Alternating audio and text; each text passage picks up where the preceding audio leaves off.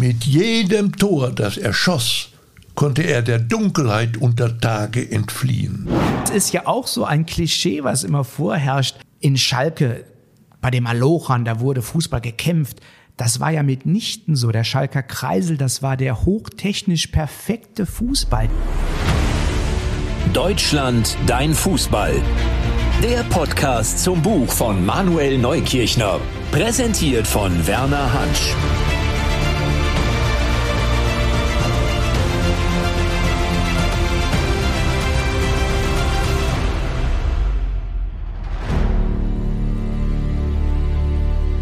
Im Schlagschatten der Schlote.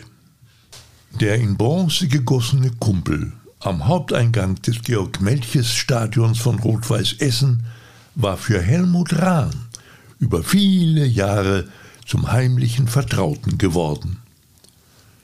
Die Skulptur wachte unverrückbar über die Höhen und Tiefen des Traditionsclubs. Ob Training oder Spiel, fast täglich passierte Rahn, der rot-weiße Meisterspieler und Pokalsieger der 1950er Jahre, die mannshohe Statue und quittierte den erschöpften Blick des Bergmanns mit einem stummen, respektvollen Glück auf. Die Mütze des metallenen Freundes ist etwas in den Nacken geschoben, der rechte Arm in die Hüfte gestützt. Die Haltung drückt Entspannung aus. Der Kumpel sammelt Kraft für die weitere Arbeit, bis ihn der Korb endlich wieder nach oben bringt. Kurze 15 nannten die Bergmänner dieses flüchtige Innehalten unter Tage, weil sie nicht einmal 15 Minuten am Stück verschnaufen konnten. Malocht wurde im Akkord, Ausruhen war nach der Schicht. Rahn hatte das alles selbst erlebt. Kohleabbau in den fetten Flözen, fast tausend Meter unter der Erde. Schweiß am Körper, Schwielen an den Händen, Schinderei jeden Tag, zehn Stunden lang. Und nur dann und wann eine kurze 15. Als Dritter von vier Söhnen einer Essener Bergmannsfamilie war Helmut Rahn wie selbstverständlich als Förderjunge auf der Zeche Fritz Heinrich eingefahren. Glück auf, sagten sie, schwarz und schweißnass, wenn der Korb oben angekommen war. Glück auf, murmelte der talentierte Fußballer zurück. Dann stieg auch er, noch blass und weiß, in den Korb, der ihn mit in die Tiefe nahm. Glück auf am Schacht. Ein Synonym für endlich wieder oben und mach's gut, Junge. Helmut hatte Glück, dass ihn der Anschläger oft schon mit dem Vorkorb wieder raufließ, denn der wusste, der Junge hatte es eilig. Eine halbe Stunde früher als die anderen kam er wieder ans Tageslicht. Eine halbe Stunde früher konnte der 16-Jährige auf dem Trainingsplatz stehen, wenn er nicht beim väterlichen Fuhrpark aushelfen musste. Mit acht Pferden und vier Wagen belieferten sie die Zeche Wilhelmine mit Deputatkohlen. Der junge Rahn merkte schnell, mit jedem Tor, das er schoss, konnte er der Dunkelheit unter Tage entfliehen. Neun Jahre später sollte Helmut Rahn die junge Bundesrepublik zur Weltmeisterschaft schießen. Und vielleicht konnte aus der 54er Mannschaft von Sepp Herberger auch nur der Boss, wie ihn seine Mitspieler respektvoll nannten, diesen epochalen Sieg von Bern erzwingen. Den unbändigen Willen, das niemals aufgeben, hatte ihm der Kohlenpott in die Wiege gelegt. Wer in den Schächten geschuftet hatte, war für den Fußball und für das Leben gestählt. Helmut Rahn hatte die Chance, die ihm der Fußball bot, früh genutzt. Das schwarze Gold förderten jetzt die anderen. Der Kumpel vor der Haupttribüne erinnerte ihn jeden Tag daran. Arbeit und Fußball waren Brüder. Das wissen wir in poetischer Reinform von einem anderen Großen des Ruhrgebiets Fußballs, der schon zu Lebzeiten eine Legende war, vom Schalker Ernst Kuzorra. Auch er mit typischer Vita, geboren 1905, Kind einer neunköpfigen Bergmannsfamilie, selbst Bergmann auf Zeche Konsol. Da, wo die Zechen lagen, waren die Plätze, wo sich die Förderbänder drehten, kreiselte der Ball. Und die Zechenbetriebe waren die großen Unterstützer, die Spielflächen, Trikots und Bälle zur Verfügung stellten, damit sich die Kumpel auch über Tage solidarisierten. Nach der Maloche begann die zweite Schicht. Auf den Rasen- und Aschenplätzen und auf den Rängen, wo sich die große Familie der kickenden Kumpel einfand. Im Schlagschatten der Schlote entstanden die Clubs. Der Pütt wurde zur Heimat. Die Zeche Emscher für Rot-Weiß Essen. Konsolidation für Schalke. Monsigny für den SV Sodingen. Zollverein für die Sportfreunde Katernberg. Nordstern für die Emscher Husaren der STV Horst. Der Nabel der Welt war die jeweilige Zeche und der Stadtteil. Globalisierung? Keiner wusste, was das war. Wo denn dieses Schalke läge, hatte der schwedische König Gustav Adolf 1929 anlässlich eines Länderspiels Ernst Kuzora gefragt. Eine Grenzstraße, Majestät, hatte der Erfinder des Schalker Kreisels in seinem Selbstverständnis nur geantwortet. Kuzoras ureigenes Epizentrum lag nicht in Deutschland, nicht in Westfalen, nicht einmal in Gelsenkirchen. Sein Leben spielte sich vor oder hinter dem Kanal ab. Der Fußball an Emscher, Ruhr und Rhein-Herne-Kanal war für den 1920er bis in die 1960er Jahre ein Spiegel für den Zustand und Wandel der soziokulturellen Verhältnisse dieser Region. Dampfende Schlote bestimmten die Stadtsilhouetten wie die Ruhrgebietsvereine aus der Oberliga West den Spitzenfußball in Deutschland. Hunderttausende fanden eine Beschäftigung unter Tage oder in den Stahlküchen. Aber mit der Wende am Energiemarkt und der Öffnung zu den Weltmärkten begann der Absturz, trotz aufblühender Wirtschaft und trotz eines stetig wachsenden Energieverbrauchs. Importkohle und billiges Mineralöl sorgten für Absatzschwierigkeiten. Die heimische Steinkohle schlitterte ins Abseits. 1965 erreichte die Kohlekrise ihren Höhepunkt. Erste Protestmärsche führten die Kumpel in die damalige Bundeshauptstadt nach Bonn. Über dem Revier wachte die schwarze Fahne. Dutzende Zechen schlossen ihre Tore, tausende Kumpel verloren ihren Broterwerb. Und Clubs wie Katernberg, Hamburger Herne die nicht mehr von den Zechenbetreibern unterstützt werden konnten, verschwanden von der Bildfläche. Den Strukturwandel überlebten in der Bundesliga dauerhaft nur Dortmund und Schalke. Clubs wie Bochum und Duisburg wurden zu Fahrstuhlmannschaften. Heute erinnern nur noch die Entlüftungsrohre über den verblombten Schächten an die pulsierende Zeit früherer Jahre in denen der SV Sodingen 1955 in der Endrunde um die deutsche Meisterschaft mitspielte. Die Bronzestatue Kurze 15 aus dem abgerissenen Georg-Melches-Stadion steht mittlerweile als Relikt dieser vergangenen Zeit im Deutschen Fußballmuseum in Dortmund. Vor dem neuen Essener Stadion das sie direkt neben dem alten errichtet haben, wacht seit dem 4. Juli 2014 auf den Tag genau 60 Jahre nach dem Wunder von Bern eine andere Skulptur über die Höhen und Tiefen des Essener Traditionsclubs. Mannshoch steht jetzt Boss Rahn da, ebenfalls in Bronze gegossen, als Verzahnung von Bergbau und Fußball.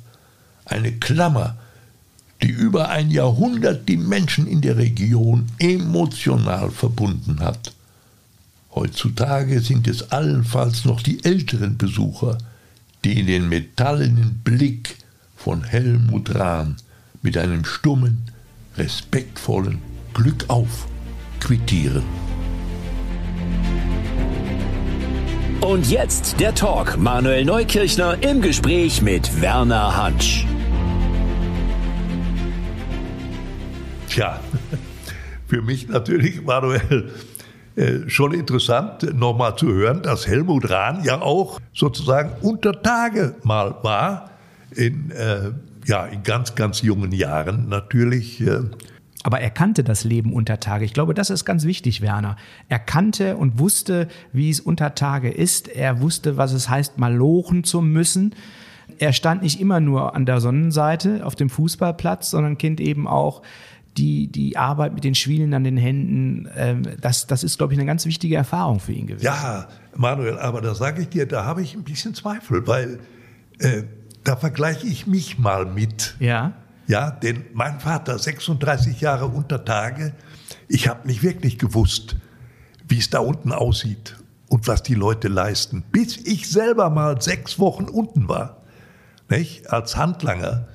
Gedingeschlepper nannte man das bei zwei erfahrenen Hauern, ja. die betrieben Streckenvortrieb, ja, also typische Arbeiten, bohren, sprengen, und dann die Steine wieder wegschaffen und neu ausbauen, Rundbogenbau. Und dann am letzten Tag meiner sechs Wochen kam der Steiger und sagte, na, du wollen doch sicher mal wissen, wie es da aussieht, wo die Kohle gemacht wird. Ja, natürlich. Da gab der mir ein Arschleder, das musste ich mir hinten umbinden. Und dann sind wir oben in ein Flöz eingestiegen und sind sozusagen an den Holzstempeln auf dem hintersten runtergerutscht bis zur nächsten tiefer liegenden Sohle. Und da habe ich sie gesehen, äh, was ich mir nie vorher theoretisch vorstellen konnte, die Helden des deutschen Wiederaufbaus. Ne? Kohle machen. Ja, ja. Nicht wie heute mit dem Schräder, mit dem Presslufthammer. Ja, das habe ich nie vergessen. Und äh, ich war ja überrascht. Du hast mich neulich darüber belehrt, die Wurzeln des Fußballs waren bürgerlich in Deutschland. Ne? Aber irgendwo haben doch die Bergleute und die Zechen doch auch einen bestimmten Stellenwert da. Um Himmels Willen nicht belehren, lieber Werner. Ich, äh, das, das liegt mir fern, dich zu belehren. Ja, doch. Um Gottes Willen, nein. Ich, äh, aber das ist in der Tat so gewesen, ähm, das habe ich erwähnt in einem ja. anderen Stück, ja. über das wir gesprochen haben, dass der Fußball bürgerlich war in der Anfangszeit und aber dann natürlich später in, in der Arbeitswelt angekommen ist und da seinen, seinen Höhepunkt und seine Blüte auch gefunden hat. Ja. Also der Fußball ist natürlich durch, durch das Proletariat geprägt worden, aber der Beginn, der war erstmal ja, ähm, anfänglich bürgerlich und behutsamer, mhm. ähm, so, mhm. weil die, die Reisen, das konnten sich alles nur ja. die gut situierten Menschen auch damals leisten, das konnten die Arbeiter gar nicht. Ja. Aber gerade der Bergwerk hat dann den Fußball auch entdeckt, die Menschen zusammenzuhalten, auch über den Schächten. Da wurde Fußball gespielt, da wurden Plätze zur Verfügung gestellt. Das habe ich ja dann auch beschrieben in diesem Text. Das war äh, ein ganz, ganz wichtiges ähm, Instrument auch für die Bergwerke, für die Unternehmen, das muss man mal so sagen, um Solidarität okay. unter den äh, Bergleuten äh, zu, zu schaffen, die Familien zusammenzuführen. Ähm, und mm, ja, das, das wurde in großer Eintracht dann auch praktiziert. Äh, in Schalke wäre das, der FC Schalke wäre gar nicht möglich gewesen ohne den Bergbau. Das, das glaube ich. Also ich habe ja den Ollen Kuzora, den habe ich ja noch kennengelernt als relativ junger Reporter. Nicht? Hat ja. mich Kurt Brummer einmal zu einem Interview mit ihm geschickt. Da war sein Geburtstag und dann haben wir in der Schalker Kneipe da gesessen. Und ich habe ihn natürlich befragt, sagen wir, haben Sie denn noch wirklich gearbeitet? Das, das, ich weiß gar nicht, was er, wie er das beantwortet hat. Also äh, ich glaube, das war schon so eine Gemeinschaft, sagen wir mal, die fuhren, die fuhren auf dem Promi-Ticket sozusagen. Ne? Ja. Oder, oder glaubst du, dass die dann noch richtig Nein, das war ja damals auch schon so, dass, dass äh, die guten Fußballer sehr privilegiert waren. Die ja. mussten dann eben nicht mehr ja. so wie die anderen Malochen, die wurden freigestellt. Da war man stolz, aber auch für die hat man mitgearbeitet, weil man wusste, der schießt für uns das Tor am, ja. am, am, am, Sonntag. Ähm, also da äh, wusste man und auch Helmut Rahn wusste, mit jedem Tor, das er schießt, äh, kann er sich von der schweißtreibenden Arbeit auch ein Stück weit befreien. Das wussten die damals auch schon. Ja. Äh, aber ich finde diesen, dieses, diesen Ausspruch, den finde ich so legendär, als der schwedische König fragt, Herr Kutzocher, wo liegt denn dieses Schalke? Und dann sagt er, an der Grenzstraße, Majestät. Ja. Ist das nicht wunderbar? Absolut wunderbar. also kann ich mir jetzt direkt vorstellen, er hatte auch einen ziemlich hintergründigen Humor. Seinen kongenialen Schwager, den Fritz Schepper, den habe ich leider, leider nicht mehr erlebt. Ne? Der war dann schon tot, als ich anfing. Ja. Aber natürlich beide Legenden. Ich glaube, Schalke, wenn ich richtig gezählt habe, bis 1945 sechs deutsche Meisterschaften. Ja, ja. Und äh, da träumen die heute noch von. Ne? Da, da, träumen die.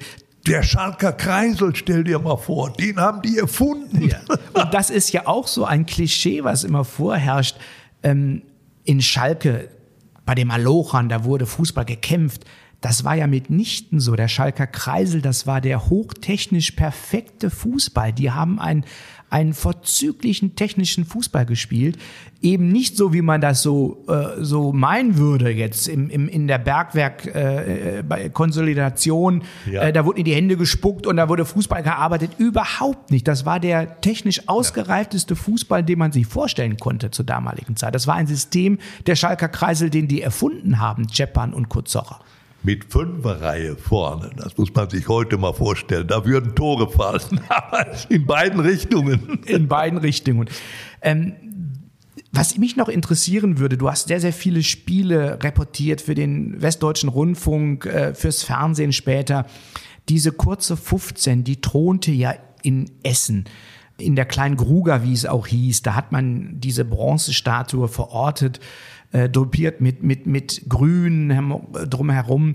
Hast du Erinnerungen an diese kurze 15? Denn die müsstest du auch passiert haben, als oh. du die äh, Reporterkabinen aufgesucht hast. Das war ein Wahrzeichen in Essen für den Fußball im Ruhrgebiet und steht ja heute bei uns im Deutschen Fußballmuseum. Ja, ich habe das ganz sicher noch erlebt. Ne? Damals im alten Georg-Melche-Stadion. Äh, da gab es ja so viele Wege nicht, um auf seinen Platz zu kommen als Reporter. Ja, ich war schon auch einige Male da, als Rot-Weiß Essen äh, noch in der zweiten Liga spielte.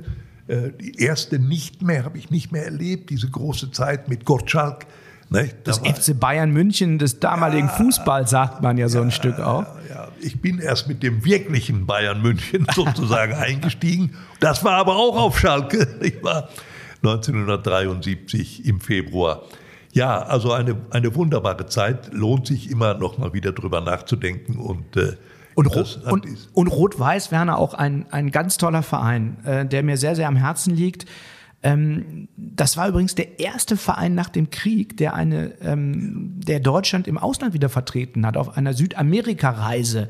Damals noch von George Melches äh, und Paul Nikelski, dem langjährigen ja. Geschäftsführer, organisiert.